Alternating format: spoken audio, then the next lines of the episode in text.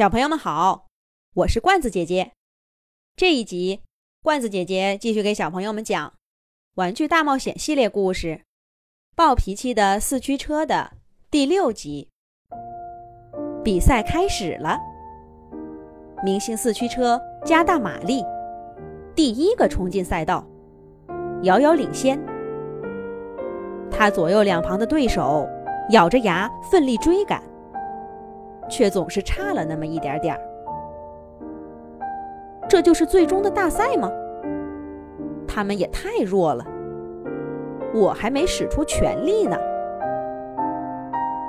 明星四驱车得意地想着，轮子一点都不含糊。四个导轮刷刷刷，擦着赛道边儿，顺利地通过第一个拐弯，把对手甩得更远了。再往前是一个缓坡，这对明星四驱车来说简直是小菜一碟。只见它后轮一使劲儿，前轮微微一抬，像走平地似的轻松上坡。紧接着是 U 字形的死亡弯道，多少四驱车的滑铁卢啊！可明星四驱车却稍微减速，一个优雅的转弯儿。整个身体完美的贴合赛道的弧度，滑到另一边去。他的身后是噼里啪啦的翻车声。几个弯道过后，赛道上只剩下四辆车还在追赶明星四驱车的轮子。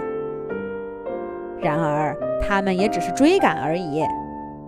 明星四驱车是不可能被超越的。加油啊，明星四驱车！今年的冠军非你莫属了。赛场边上传来欢呼声，明星四驱车几乎吸引了所有人的目光。最得意的当然是那个胖胖的小男孩。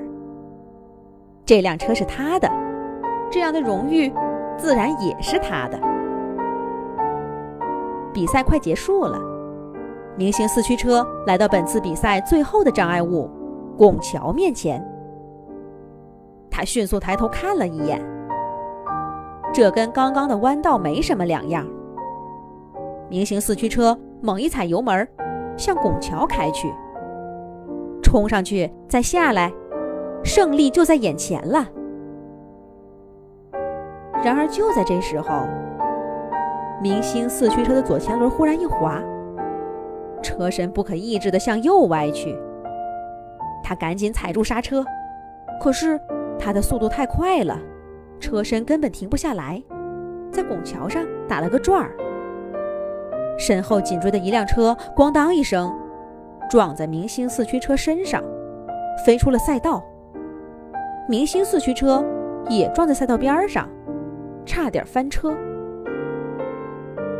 明星四驱车赶紧调整方向。但它的轮子就是不听使唤，有一个轮子还卡在赛道边的凹槽里出不来了。后面三辆车几乎并驾齐驱，越来越近了。明星四驱车急坏了，他使劲地踩油门，可是那个轮子却越卡越深。嗖，第一辆车从明星四驱车身边开过去。